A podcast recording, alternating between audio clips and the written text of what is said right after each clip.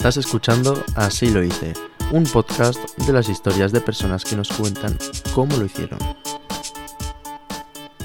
En el podcast de hoy tenemos a Juanjo y Jaime, dos de los cinco socios de We2Get, un marketplace de social media que conecta la oferta de espacios co-living en España con la demanda de nómadas digitales de todo el mundo.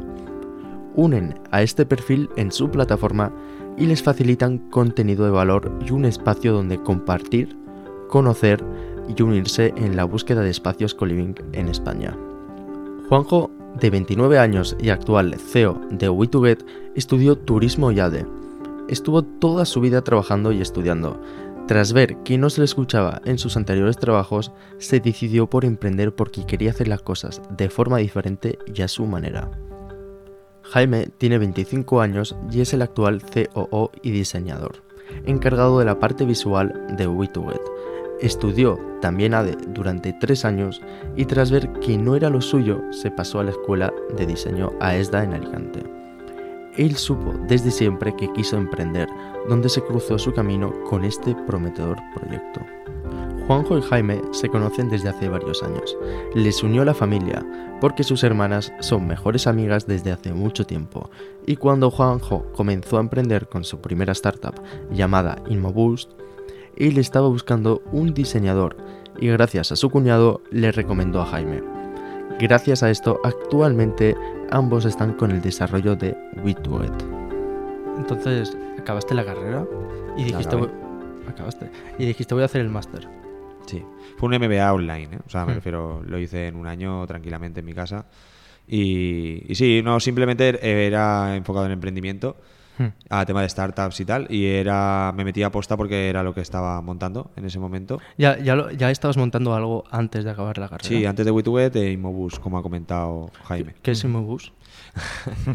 Immoboost, eh, yo lo que me pasó fue que yo terminé la carrera y dije, hostia, qué mierda ahora, Hmm. ahora, ¿sabes?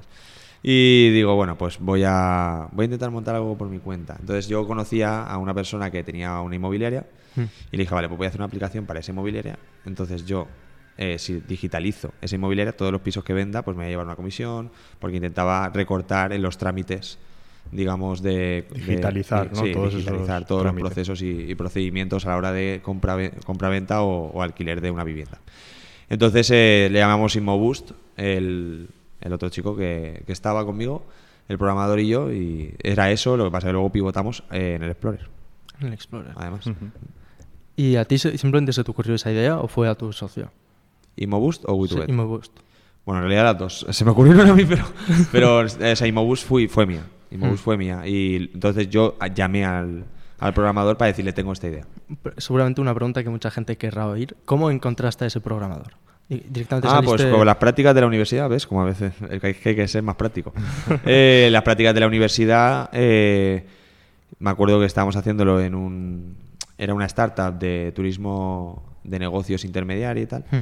Y, y en- y yo entré primero a hacer las prácticas, estaba ahí trabajando y de repente entró este programador, vi cómo hacía las cosas y dije, "Hostia, este, este tío es muy bueno. De hecho, ahora está en, en Accenture y, eh, o sea, es- era brutal. O sea, trabaja increíble. ¿Y cómo le convenciste? ¿Le hiciste un pitch o simplemente le comentaste la idea y dijo, parece buena?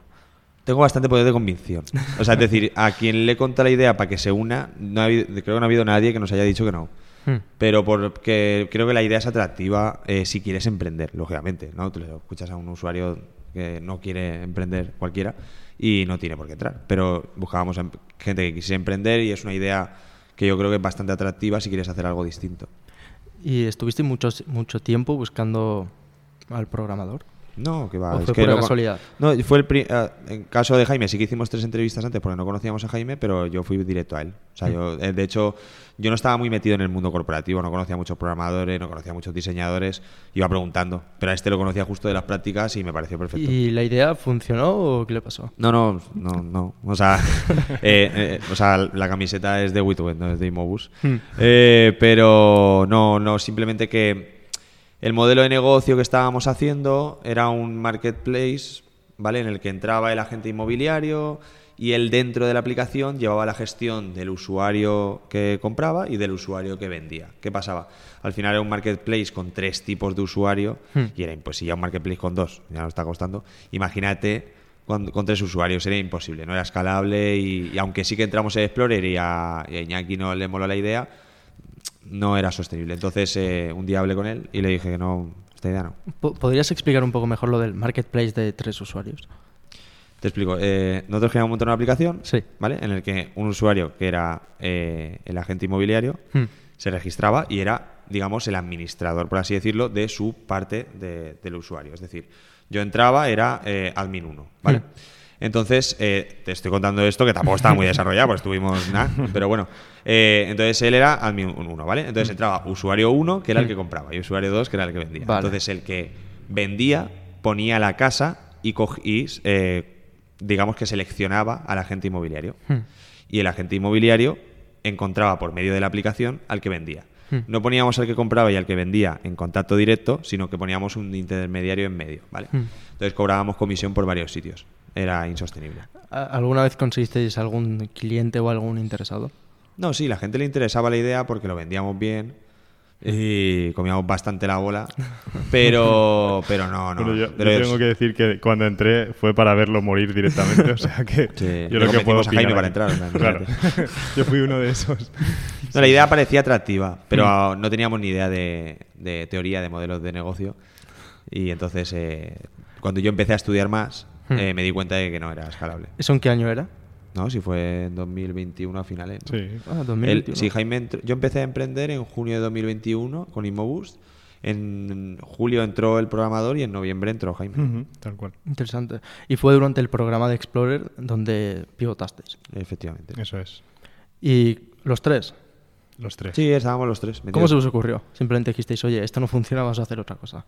Además fue después de, recuerdo que fue después de una de las sesiones de Explorer. Hmm. eh, bueno, estábamos ahí fuera ya comentando la jugada un poco y de repente a, a alguien se le iluminó la bombilla y fue como, vamos a ver si eh, han, han sacado plataformas como Idealista para precisamente ahorrarnos esos intermediarios porque ahora vamos a llegar nosotros metiendo más intermediarios y, y nos van a elegir a nosotros antes que a un idealista o a un, o a un fotocasa, ¿no? No tenía Hmm. sentido. De hecho, vino por ahí. O sea, estábamos tomando una cerveza. Estábamos tomando una Pablo Laner, que nos encanta. Sí. Y soy hija Jaime, le digo, esto no tiene sentido. No sabíamos muy bien por qué todavía, pero yo sabía que no tenía sentido. Y entonces no me acuerdo, es verdad que no me acuerdo quién lo dijo, que claro, lógicamente un marketplace es intermediario. No tiene Hmm. sentido que metas a otro intermediario. O sea, es que no tiene ningún sentido. No tiene ningún sentido. Esa idea no pasa nada. Experiencias y ya está. ¿Y cómo se os ocurrió We to Get? Pues estaba él en Castellón. Hmm. Estaba Jaime en Castellón. Esa es mi y yo etapa. est- ¿Eh? Mi etapa de Castellón. sí, Claro, sí. era la etapa de Castellón, entonces él iba y volvía eh, todas las semanas. Y entonces estaba yo con el programador y yo dije, vamos a montar un marketplace. No sé, me dio por ahí y digo, vamos a montar un marketplace de espacios. O sea, no sé qué tipo de espacios, pero vamos a montar un marketplace de espacios. Y cogimos una pizarra enorme, porque yo soy el señor pizarras, que me cojo todas las pizarras que puedo. Y, y apuntamos 34 tipos de espacios. Hmm. Y de los 34 empezamos a tachar uno a uno. Si ya existía, si había competidores, cómo estaba el mercado. Entonces el 33, además, me acuerdo, Fernando Alonso, está ahora de moda. 33 justo era el coliving. Hmm. Y yo, le, yo sabía lo que era el coliving Hmm. y esperaba que el programador lo supiese y le dije, ¿sabes lo que es el coliving? Y entonces dio la casualidad de que me dijo que sí que sabía lo que era el coliving, entonces a partir de ahí empezamos a investigar, nos pusimos los dos con el ordenador, hay competidores, se han montado ya colivings, cómo está el mercado, etc. Y ahí empezó la idea, Todo eso en una tarde. en una tarde. Mucha gente puede pensar de que para montar algo, una empresa, necesitas una, una idea, pero muy bien desarrollada, un buen plan, todo eso, pero realmente pues, en una tarde saca la idea y a partir de ahí la puedes desarrollar. Además yo creo que estamos muy contentos porque lo que salió esa tarde sigue ahora. Hmm. O sea, tal cual. O sea, Sí, de hecho, perdón, de hecho el otro día eh, desarrollando un documento eh, lo estuvimos comentando eh, por precisamente esto, o sea, de- Hmm. las ideas que tuvimos en ese momento no han cambiado prácticamente, o sea, las descripciones de muchas de las cosas que utilizamos a día de hoy, Hmm. eh, después de año y medio largo, eh, son exactamente las mismas que las que utilizábamos, ya te digo, al principio de todo. Interesante. desde el principio era un marketplace de espacios coliving en España. O sea, de- en España no, eso lo decidimos después eh, por tema estratégico, pero con marketplace de espacios coliving desde el principio. Hmm. ¿Y de qué trata exactamente? Me refiero al modelo. Sí, ahora, mm, a ver, WeToEd es un marketplace de espacios coliving en España. Es decir, nosotros nos contactamos con los espacios coliving, los coliving ofertan su espacio en la plataforma, ¿vale? Llevan la gestión de las reservas, ¿vale? Y nosotros lo que hacemos es eh, disponer de la plataforma de esos espacios para que los nómadas digitales puedan reservar, ¿vale? Digamos, un Airbnb, un Booking, Hmm. pero de espacios co-living. En España, ya que eh, no hay una gran especialización eh, en España, o sea, no hay mucha gente que conozca el sector y ahí puedes crear eh, barreras de entrada. Hmm. Sí que existen competidores internacionales, lo que pasa que no se focalizan en, eh, en este territorio. La verdad que no sé muy bien por qué, porque es perfecto para el tipo de perfil, pero de momento es así. Muchas veces mucha gente piensa, si no existe, porque a lo mejor no es viable. Pero vosotros dijisteis, oye, si no, no está ahí, pues lo voy a hacer y ya está. ¿Sabes qué pasa aquí también? Que, que nosotros, precisamente aquí al ladito en Alicante, en, en Benidorm, hemos Mm. vivido el, el boom hotelero, ¿no? Mm. Bueno, nosotros, pues yo, yo por lo menos no lo he vivido de cerca, ¿no? Porque yo era muy pequeño, Mm. pero sí que ha habido un, un boom hotelero eh, por clima, por condiciones, por gastronomía. Entonces, mm, no entendíamos por qué en España no, no podía funcionar algo así, ¿no? Hmm. Y simplemente fuisteis y dijiste, pues lo vamos a hacer. Sí, eh, sí que es verdad que hace dos años lo intentó montar un, un equipo, lo que pasa que no era el momento. Hmm. Y al final no lo consiguieron montar, de hecho el que lo iba a montar está en el equipo nuestro, sí, lo, lo- Tomás, que, que es genial y, y iba a montar, se llamaba Derive además, y iba a montar lo mismo. Lo que pasa que no era el momento, no había tanta inversión, no había tanto boom. Ahora el tema de los nómadas digitales está mucho más de moda. Interesante. Y vale, llegó ese punto. Estabais esa tarde, se os ocurrió la idea. Y dijiste, vale, la idea suena bien. Y a partir de ahí, ¿qué? ¿Qué hicisteis? Es un Me buen pongo a proceso. sudar. Eh, bueno, los programas al final de la universidad sí que nos ayudaron. O sea, Mm. el, el Explorer nos hizo eh, las ide- la ayuda, lógicamente, de, de Iñaki y de Israel. Nos hicieron moldear el modelo de negocio. Y lo que hicimos fue construirlo. O sea, dar, digamos, eh, dar una visión, ¿sabes? Un marco mental en el que entendiésemos hasta- de, dos- de dónde íbamos hasta dónde íbamos. Todo el tema del Business Model Canvas, el Link Canvas. Es algo que tú rellenas por rellenar muchas veces cuando Hmm. tienes una idea, pero luego en realidad te sirve de verdad. Porque Hmm. cuando te pones a pensar en ciertas áreas, por ejemplo, que tiene un Business Model Canvas, la propuesta de valor, diferenciación, eh, los clientes, o sea, hacia dónde te diriges, los gastos, los ingresos, tienes que tener todo en cuenta. Entonces, lo que haces es construir el modelo de negocio, saber cómo vas a cobrar, a qué clientes, por qué, ¿no? Y digamos que te- empiezas a cerrar el círculo y a partir de ahí empiezas a validar.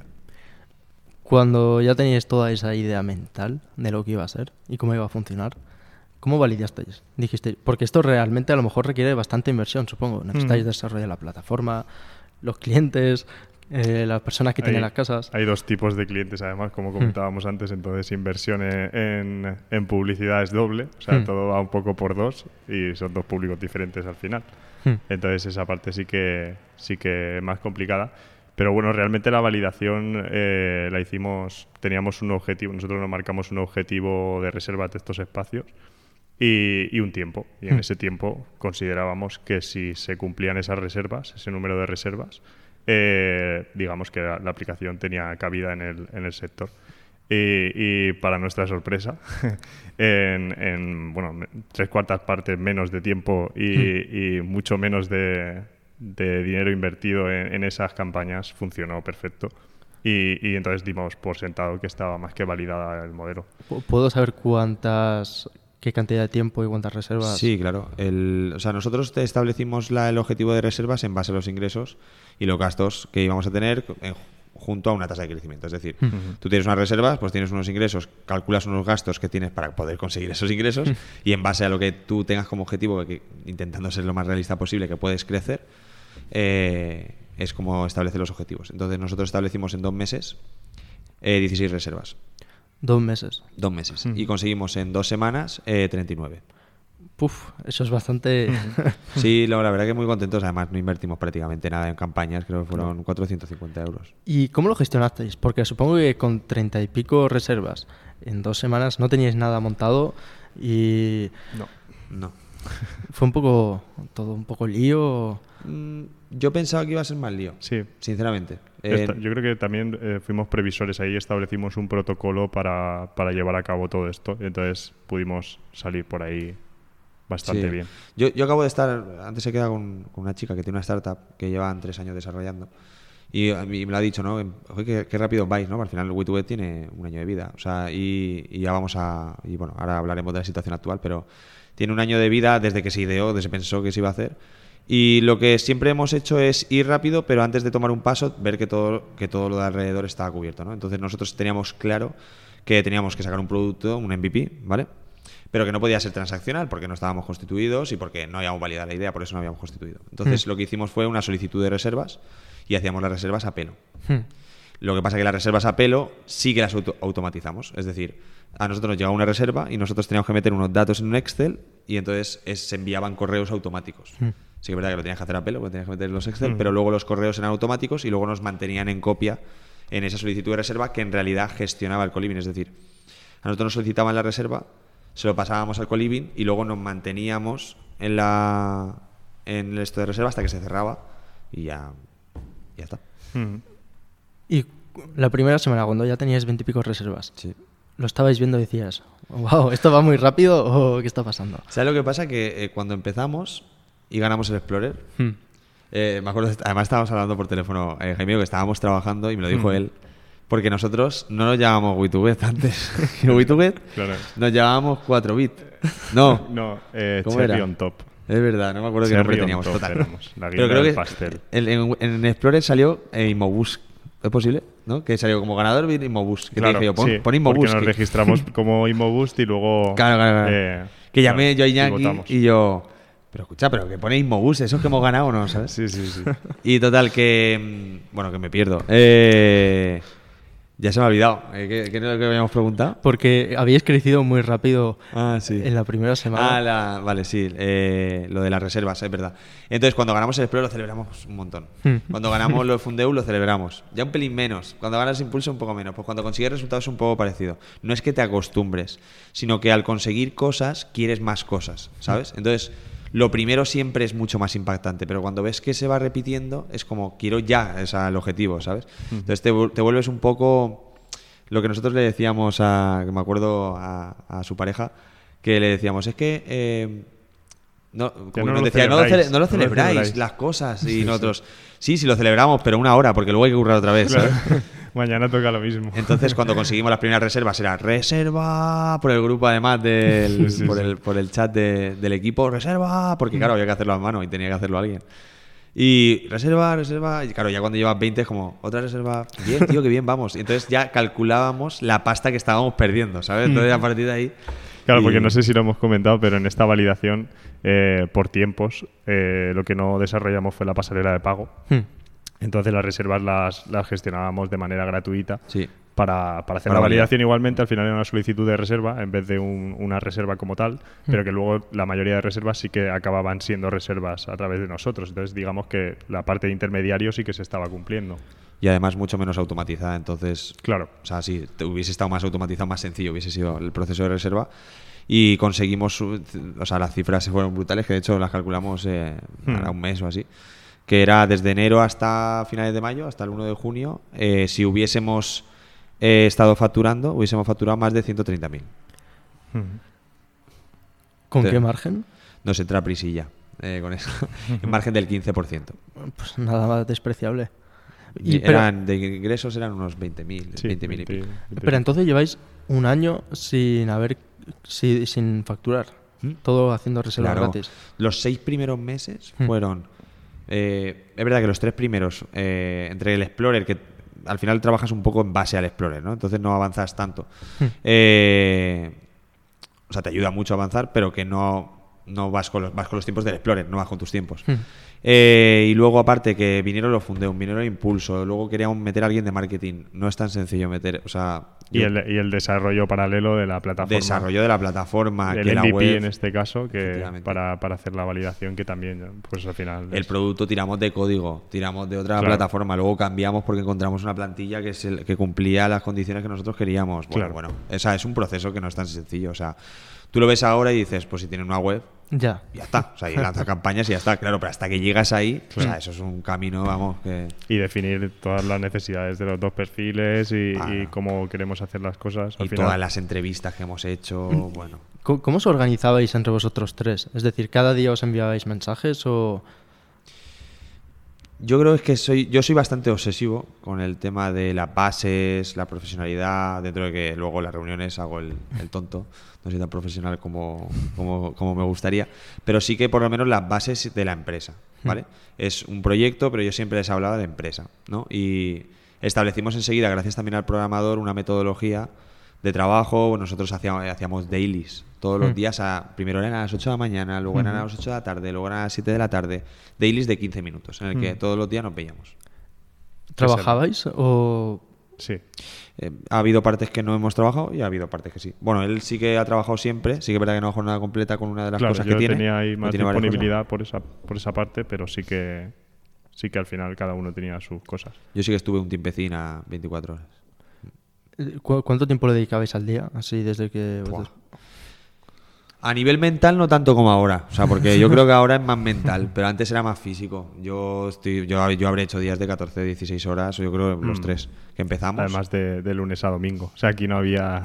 no, claro, y, era- y de hecho me, me sabe mal, pero eh, sigue siendo un poco así. O sea, al final emprender, si quieres que salga, Y me imagino que al principio, cuando no había nada realmente, todo estaba como un poco disperso, ¿no?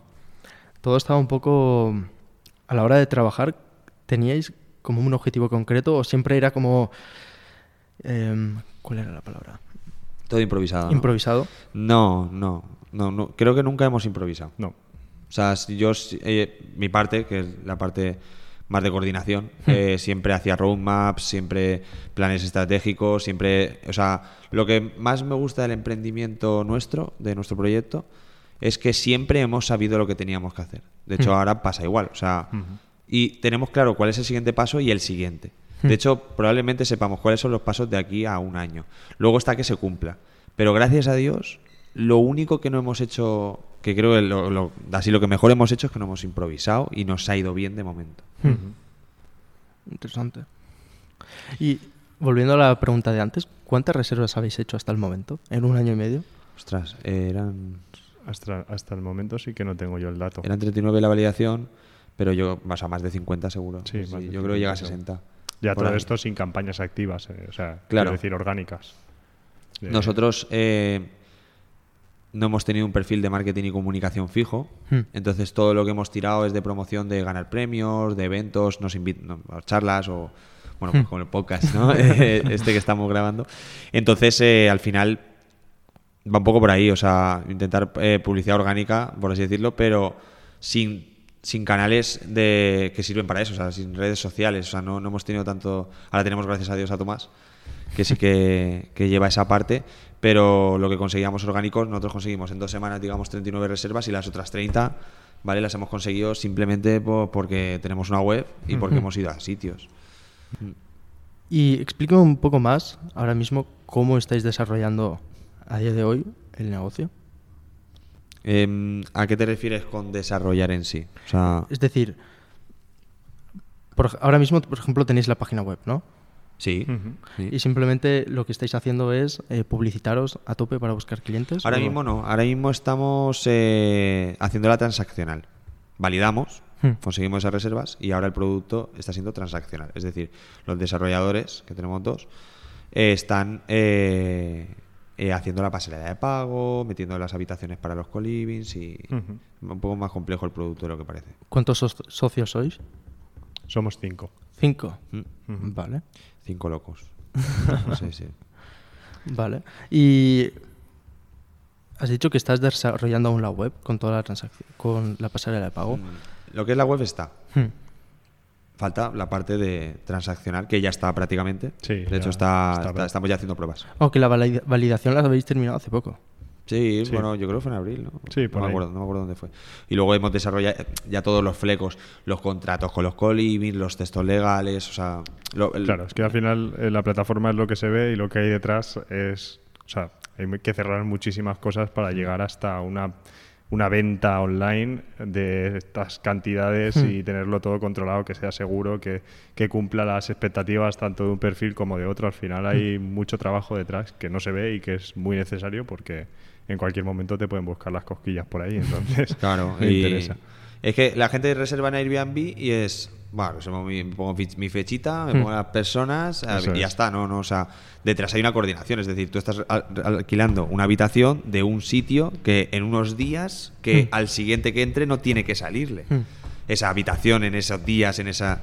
¿no? Entonces, al final, toda esa coordinación, que es, es un- se llama Channel Manager, por si a alguien le interesa, los Channel Manager, que es lo que va detrás de ese, todo ese tema del, Mm. del instant booking de, y todo, todo este sector, eh, son los que gestionan esa coordinación. Si tú eh, en Airbnb, si imagínate un coliving está en Idealista, te pongo un ejemplo, y lo reservan, bueno, Idealista no es directo, un booking, ¿vale? Mm. Imagínate está en un booking, lo reservan en una fecha, tiene que salir en nuestra plataforma que está reservado. Entonces eso es un channel manager que coordina, que sí, que coordina Sí. eh, toda la parte de, de reservas de los sitios. Y por ejemplo, yo supongo que esto tiene un montón de temas legales. Entonces, sí, eh. De hecho, se está ahora se está cerrando un poco todo este tema con el tema de la Nomad Visa y, y todo esto aquí en España, porque, Ujú. porque al final no está regulado como tal, o sea, no hay una legislación concreta para el coliving. Hmm. Y, y de hecho todos los que hay, o la mayoría que hay registrados están como aparta hotel para que ellos también pues puedan hacerlo de manera legal. Entonces va un poquito lenta toda esa parte, como yo creo que en cualquier sector que no está todavía definido. Pero, pero sí, sí, evidentemente al final es una reserva de un espacio ajeno y tú eres el intermediario, entonces tú eres responsable. Hay un momento concreto en, en toda esta transacción en la que tú eres responsable de, de los dos perfiles, porque al final tú tienes el dinero retenido en tu cuenta Hmm. como intermediario y, y luego ya tienes que hacer ahí el, el intercambio. Yo supongo que gente que sabe de leyes no tenéis en vuestro equipo. no, no. ¿Todo esto lo habéis tenido que aprender ahí o consultarlo a despachos? Mm, Yo creo- ha habido de todo. O sea, al final eh, no es lo mismo a nivel legal lo que tiene que hacer un coliving, que eso a nosotros nos interesa lógicamente, porque el coliving tiene que tener las máximas facilidades posibles para que se hagan los máximos coliving posibles. Y ahí hay mucho, mucho stopper. Al final nosotros somos una aplicación. Entonces la aplicación lo que tiene que hacer es cumplir con la ley de datos, los términos y condiciones de compra, en este caso que es alquiler, pero bueno, los términos y condiciones de compra que se le llama en, en este tipo de herramientas. Y lo que tienes que hacer es los textos legales bien. eh, Mm. Al final te, pues te fijas en los competidores cómo lo hacen, eh, le preguntas a consultores, los buscas en internet, o sea, al final te buscas un poco la vida. Los perfiles legales son muy importantes en las empresas. El problema es que su trabajo, se- o sea, por ejemplo, en nuestro caso serían los textos legales Hmm. y el contrato del coliving y el tema de los datos, ¿no? Hmm. Son muy puntuales. que es muy importante, pero son cosas muy puntuales, ¿sabes? El resto de cosas, el pacto de socios, por ejemplo, sí que lo hicimos con una asesoría, que es Proctor, que además vamos a hacer la financiación con ellos, o sea... Entonces, eh, o sea, pero consultas cosas y las cosas más importantes sí que las subcontratas. Pero para tener a alguien en el equipo que diluya el porcentaje, a lo mejor es un poco precipitado meter un abogado que Hmm. lo vas a necesitar en momentos concretos. Mm. Y quería preguntaros, ¿algún momento de vuestra aventura habéis tenido algún susto fuerte o todo ha ido súper suave? La verdad que susto fuerte de decir esto se va... El problema de emprendimiento son los equipos. Sí, bueno, eso es un hecho. Eso es así. Al final pasas mucho tiempo con la gente, pero yo creo que en cualquier trabajo, ¿no? O sea, pasas mucho tiempo con las personas y en el momento en el que hay un choque, o sea, si mañana te tengo que volver 8 horas o 16 horas la cara, pues Sí. vamos a tener ahí un problema. Pero bueno, por suerte los hemos sabido esquivar bastante Sí, bien. no, yo no hemos tenido conflicto en sí. O sea, Claro. no ha habido alguien que nos habla con alguien, no ha habido ¿no? Eh, problemas, pero sí mucha gente que ha querido entrar, que no sabía lo que era exactamente emprender, luego ha visto lo duro que era, se ha querido salir. Hmm. Entonces, eh, o que tienes otras prioridades, al final emprender te quita mucho tiempo. Ujú. Mucho tiempo de tu vida. Y sacrificas muchas cosas. Tiempo social, tiempo, ¿no? pues tiempo de amigos, los amigos, las parejas, eh, la familia y hay que saber llevarlo durante un tiempo además. ¿Y ¿Cuánto, ¿Cuánto tiempo habéis sacrificado vosotros? Bueno, Madre de Dios. Yo es que he cambiado mi vida por completo, Hmm. Hmm. literalmente. Entonces, no te sabría decir. O sea, yo antes trabajaba y me iba a mi casa, Hmm. ¿sabes? Y ahora no. Entonces, Ahora lo- me a mi casa a trabajar. de hecho lo hemos, lo hemos hablado hace poco Claro. que, que esa sería la vida idílica, ¿no? O sea, trabajar y ocho horitas y, y a las ocho horitas eh, a descansar. Pero Eh, yo lo que, lo que estaba comentando es que, que, bueno, que al final el que algo quiere, algo le cuesta, es hay que tenerlo claro desde el primer momento y entonces de esa manera tampoco te cuesta tanto sacrificar, entre comillas, porque al final lo haces con ganas, lo haces con pasión, que yo creo que eso sí que lo compartimos los, los cinco del equipo. Y, y, bueno, ¿cuánto tiempo? No sé contabilizar eh, todo ese tiempo, pero sí que, o sea, un montón de festivos, de domingos, de de tardes libres que podrías perfectamente estar tomándote una cerveza con amigos, con tu pareja, con tu padre. Y, nosotros hemos estado o en videollamada o presencialmente con las pizarras de Juanjo. Hemos pringado un montón, sí, sí, con mis pizzas ricas. Hemos pringado un montón. ¿Os gusta? A mí sí, la verdad que sí. No, creo que gustar no es la palabra, ¿no? Al final creo que es más, pues te sientes realizado, sientes que tienes un objetivo, hay un propósito, ¿sabes? Y claro que o sea, yo volvería a emprender. Hmm. Haría las cosas de otra manera, pero volvería a emprender. No, porque al final fallos se cometen siempre. Entonces, eh, ya no es que te guste, sino que es tu forma de ser, ¿sabes? Es tu forma de trabajar. O sea, yo quiero que salga esto y quiero montar lo mío y soy así y busco un objetivo y voy a por él a tope, ¿no? Y, ya está. Y, la adrenalina esta de jugártela un poco, ¿sabes? Creo que eso es lo que más engancha el emprendimiento. Hmm. Em, ¿Te han puesto pegas? familiares, amigos. Sí, claro. O sea, yo eh, lo dejé con mi pareja por emprendimiento. por emprendimiento no. Pero en gran parte podría ser perfectamente por emprendimiento. Eh, porque me ocupaba muchísimas horas. Pero sí que, por ejemplo, a los amigos lo ven menos. Eh, también es también las bases que hayas construido antes, ¿no? Hmm. Yo, todos mis amigos, o mi entorno en general, han vivido una vida antes y una vida después, ¿no? Es decir, si hmm. han estado antes, entienden por qué ahora tú llevas este camino. Como yo he dicho, yo era un poco más bala perdida que verdad que estudié, que terminé dos carreras y tal, pero era un poco más descentrado. Y al verme tan centrado en un objetivo, en un tal, pues digamos que entre comillas te perdonan que estés menos tiempo y entienden que estás trabajando, que no estás pasando de, de hmm. su cara porque estés con otra persona, ¿sabes? ¿Y tú? Mm, a ver, yo sí que sí que es verdad que no he tenido ninguna ningún problema serio con hmm. alguien por el tema del emprendimiento pero sí que hay días en los que lo que siempre ha surgido en plan, eh, vamos a ver, ayer estuviste 24 horas, antes de ayer también, o sea, ya, basta, ¿no? Vamos a, disfrutar un poco. Entonces, sí que han habido esos momentos, pero por norma general, mi entorno sí que es cierto que, me apoyan a, tope con eso y no, y no he tenido ningún problema. Hmm. El problema es que en el emprendimiento no hay equilibrio. Y eso la gente lo tiene que entender. Tanto tu pareja como tus amigos como tu familia. O sea, no hay equilibrio. O sea, va a ser más porcentaje trabajando, sí o sí. Hmm. Puede haber equilibrio un día y una semana incluso que te puedas tomar y tal, pero de que trabajas un poco menos, pero nunca va a haber equilibrio. O sea, es que no lo va a haber porque vas a, o sea, es que en cualquier momento puede pasar cualquier cosa que no dependa de ti. Y yo tengo que preguntaros, ¿cómo hacéis para no quemaros? Yo creo que ya es un reto personal. Lo hemos hablado varias veces. Esto ya es como que esto tiene que salir por huevos. O sea, ya no hay, no hay opción de, dejarlo un poco a mitad porque ya. Al final siempre es lo de, hostia, es que miro para atrás y llevo un año y medio y ahora no tendría sentido, por muy quemado que esté, que realmente yo creo que ninguno hemos llegado a estar quemados hasta el punto de decir, lo dejamos. Yo tuve un amaguillo. Ah, yo tuve un amaguillo. Un pequeño amago, pero eh, yo creo que también la clave de nuestra es eh, él y yo llevamos desde el principio eh, y nos hemos apoyado mutuamente bastante. Entonces, mm. cuando uno caía un poco, el otro estaba, cuando el otro caía, ¿sabes? Y mm. eh, yo creo que es muy clave que dentro del equipo, al final es un equipo y los cinco van a tope y, los, y somos uno, ¿vale? Pero luego a nivel personal, de lo que te pueda costar el emprendimiento, encontrar dentro del equipo o alguien que esté emprendiendo, porque quien no emprende no lo va a entender.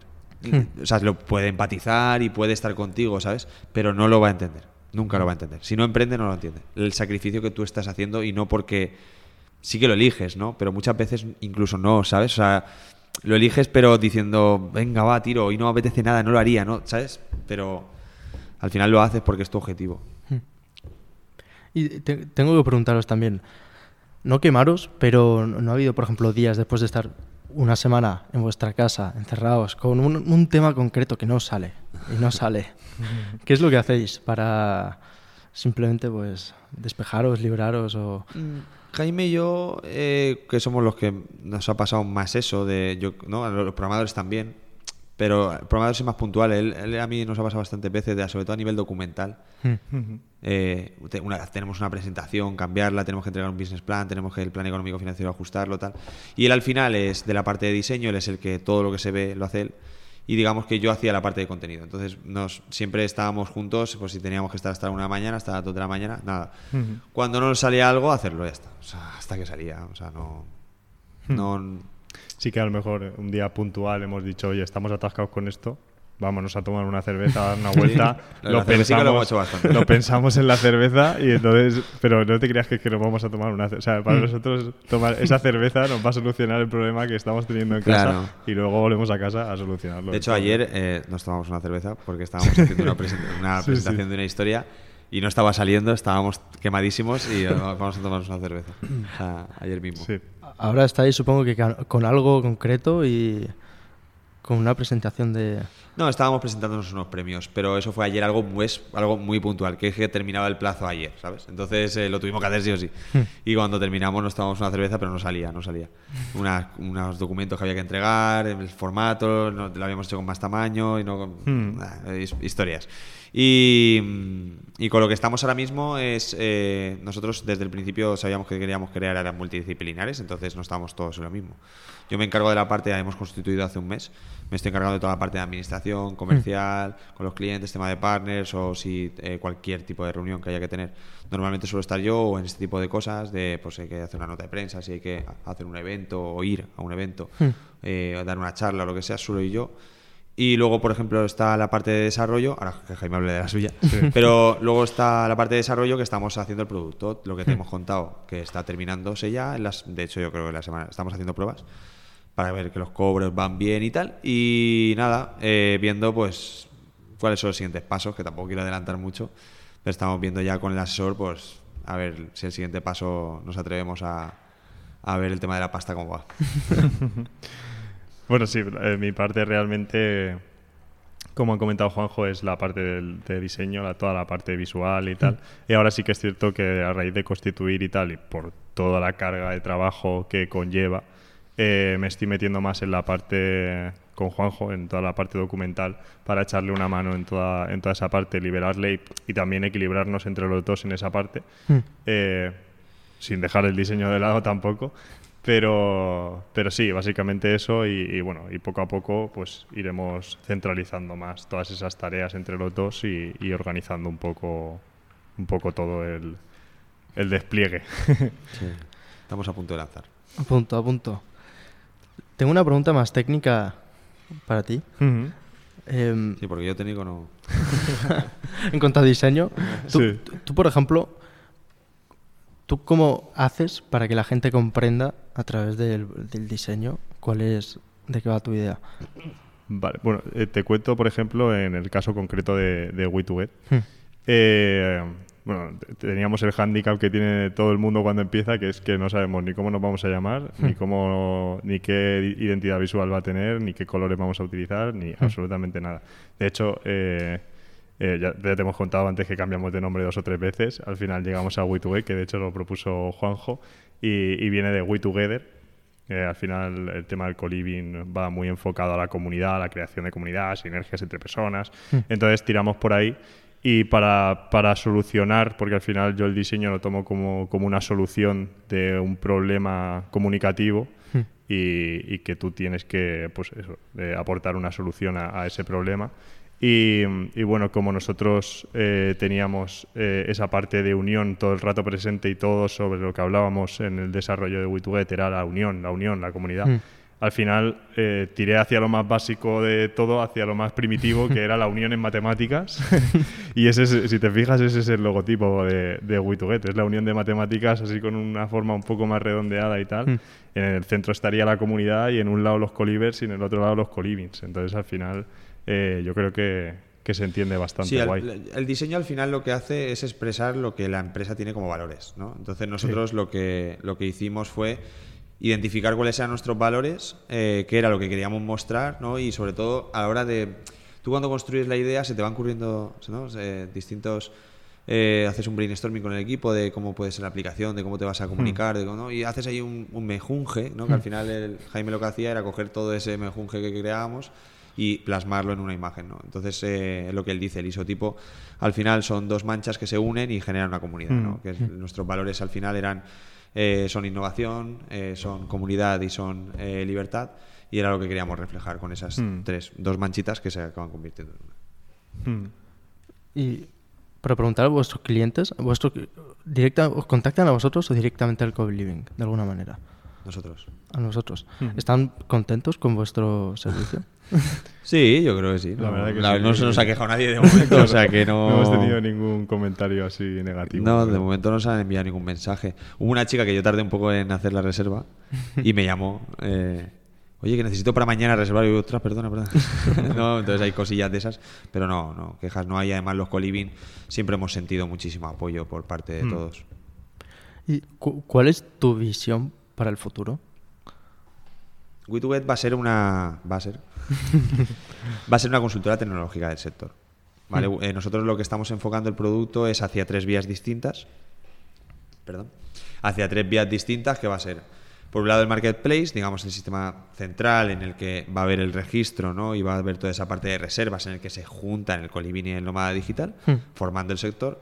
Por otro lado estamos eh, diseñando eh, un, dashboard, un CRM, ¿vale? Para los espacios coliving, en el que puedan recoger datos, que en el que puedan darles estadísticas, en el que puedan estar la comunidad. Es decir, tú vas, te, te vas a poder registrar, vas a poder estar en el marketplace y cuando te reserves en un coliving, vas a entrar en la comunidad de ese coliving automáticamente, con ese mismo registro. Hmm. Entonces, dentro de esa comunidad, tú vas a- te vas a poder contactar con el resto de, de tus compañeros, vas a poder apuntar incidencias, eventos y actividades que se puedan desarrollar, y aparte para el coliving le sirve para gestión de las facturas, etc. ¿no? Pues digamos, toda esa gestión interna.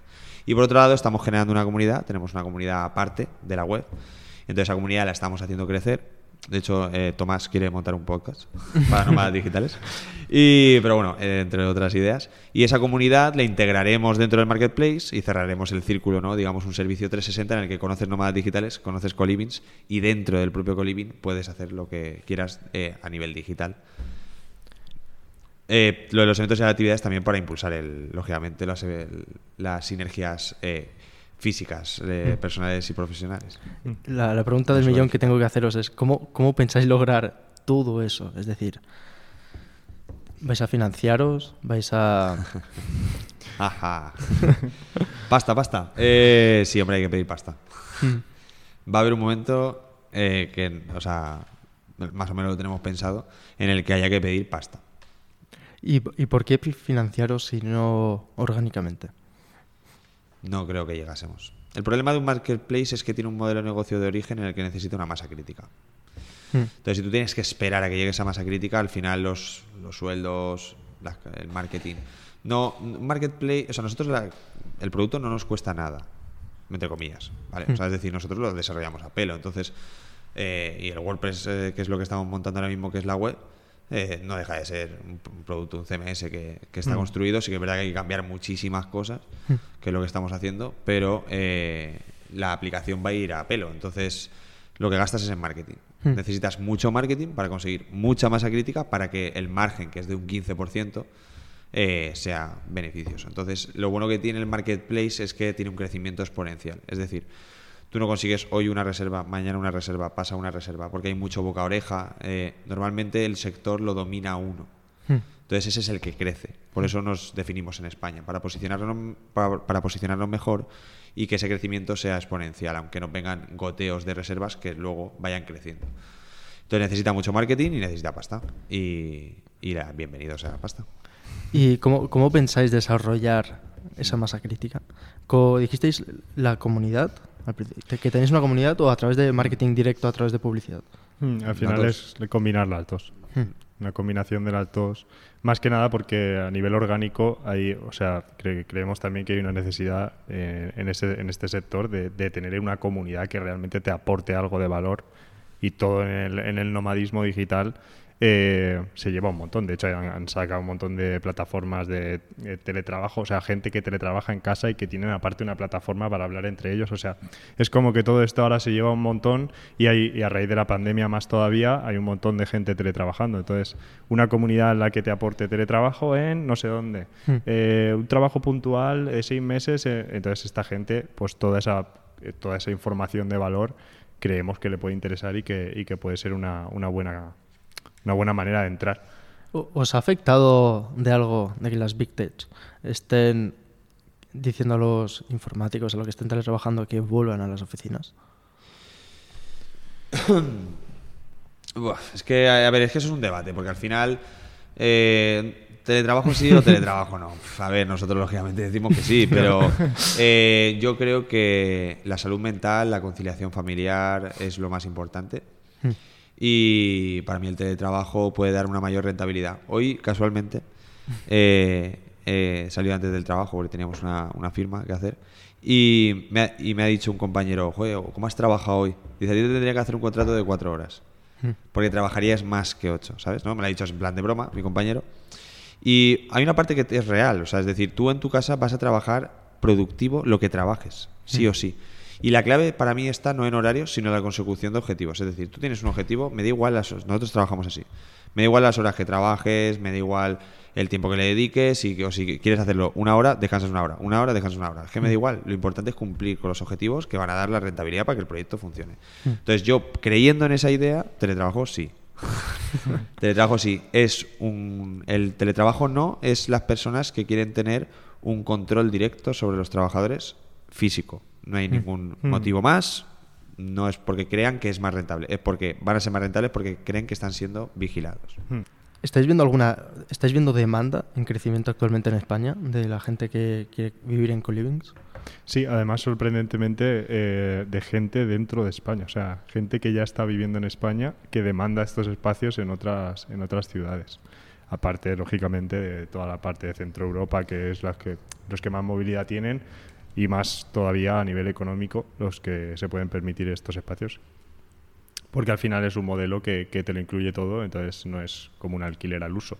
Hmm. Pero, pero sí, sí, hay, hay una demanda creciente. Además, hace relativamente poco estuvimos en Madrid en el Living Summit, eh, que se hablaba eh, exactamente de, de, todo esto, del flex living y todo esto.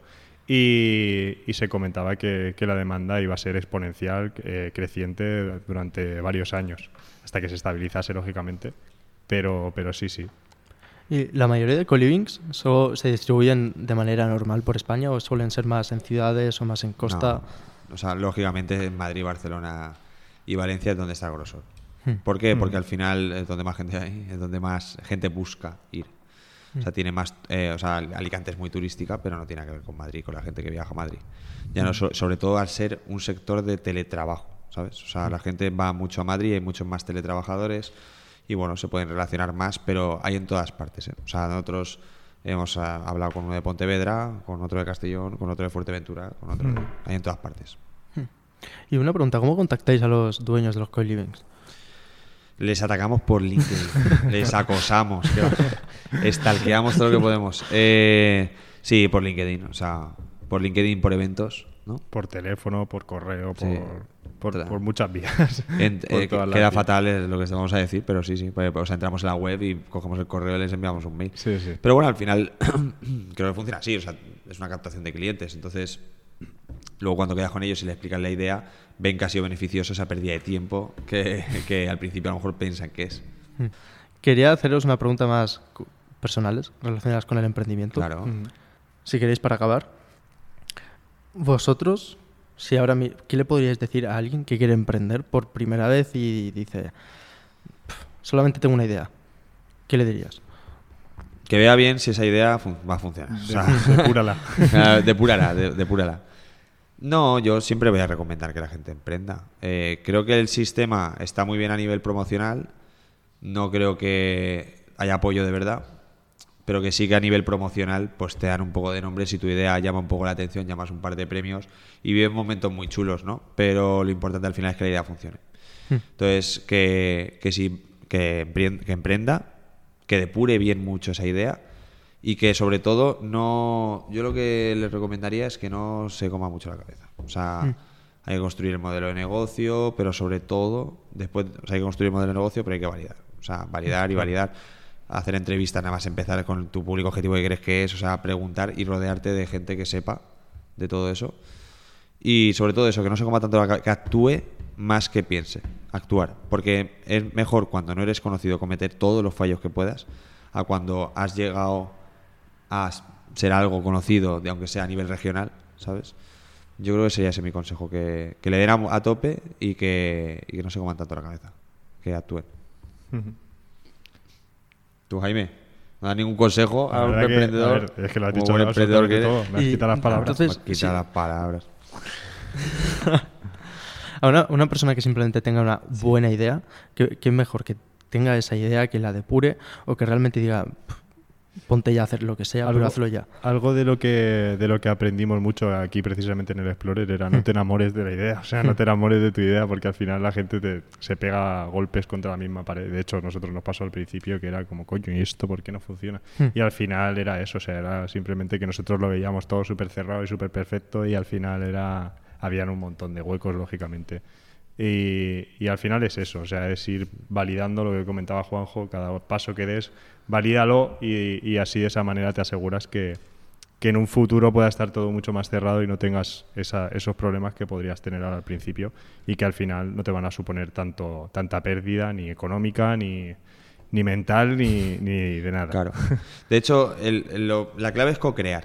Es decir, tú creas tu idea, pero en base a rodeándote de tu público objetivo. ¿no? Entonces nosotros lo que hacíamos, lo que hacemos, por ejemplo, pues eh, con un coliving que hay en Valencia que tenemos muy buena relación, que se llama MyCo. Eh, hablamos con Bárbara, oye, que tenemos todas estas ideas, ¿qué te parece? Esto no quitarlo, esto tal, no sé qué. Hablamos con otro, Oscar Reinaud, otro del tema del nomadismo digital, de Madrid. Oye, que tenemos esto, ¿qué te parece? Entonces vas creando en base a lo que te van validando. Entonces esa es la clave, co-crear con tu producto en base a los clientes que lo van a utilizar. Para mí esa es la clave. Y lo de no enamorarte, eh, es verdad que es muy tópico, pero que es verdad. O sea, es totalmente verdad. Porque si no, no voy a validar, yo esto, es- esto está que te caga, voy a lanzar el producto, me voy a lanzar, voy a gastarme toda la pasta, te, te pegas una torta, pero ya te lo digo. O sea, Y para una persona que pueda pensar de que parece una buena idea, pero simplemente yo no sé eso, no tengo los conocimientos técnicos o de cualquier tipo, ¿qué le dirías? O sea, te refieres a alguien que, por ejemplo, yo qué sé, ¿Quiere crear una app? o- Quiere crear una aplicación y no tiene Mm. ningún. eh, o sea, que me mire a mí si quiere, porque no tengo ni idea a nivel técnico. O sea, tengo idea, lógicamente. Al final estamos desarrollando una aplicación y, y tengo idea, pero que he cogido. Mm. Cuando quise montar una aplicación no tenía idea. Que lo primero que hice, buscar un programador. Que lo segundo que hice, un diseñador. Ya está. Entonces, a partir de ahí eh, vas aprendiendo. No, pero pero sí que- no- los conocimientos no te pueden impedir. Sí que, claro, sí que es verdad que al final la inquietud yo creo que también es lo que te hace enterarte un poco. eh, ya no te digo que se- te vayas a hacer experto, pero, pero sí que es verdad que por lo menos eh, puedes enterarte de cómo funciona el funcionamiento, aunque sea básico, y ya de ahí pues tomar decisiones. Claro, al final es rodearte de, de gente. Si tú no sabes hacerlo, pero quieres hacerlo, pues Exacto. pilla gente que lo haga y crean tu idea. Y ya la última pregunta. ¿Dirías que hace falta dinero para comenzar un proyecto, cualquier cosa que se te ocurra? Estoy en ese punto en el que te diría que es lo único que hace falta, pero. Eh, claro, o sea, es la base. La- Es la base. Tú puedes tener la idea que tú quieras, si no hay dinero. O sea, entonces por eso te he dicho que a nivel institucional hay mucha promoción y poca y poco apoyo, de verdad. Hmm. Está bien que me pongas en el periódico, pero eso no me va a dar pasta. Lo que te da pasta son números. Y para poder sacar números necesitas pasta. es así de sencillo. ¿no? Es triste, pero, pero es así. Sí que es cierto que, que para un comienzo a lo mejor no necesitas eh, una gran inversión, bueno, en función de, la- de lo que vayas a montar, lógicamente. Pero sí que es cierto que a lo mejor al principio no necesitas una gran inversión y, y con lo que puedas juntar uno, otro y tal, sí que puedes empezar. Lo que, lo que sí que... No puedes escalar. Claro, exacto. O sea, empezar sí que puedes, tú puedes lanzar. Nosotros, de hecho, no- o sea, de verdad que no nos hemos gastado prácticamente dinero. De hecho, o sea, entre premios y tal, ¿no? Pues al final vas tirando y, Hmm. y nosotros hemos puesto muy poco.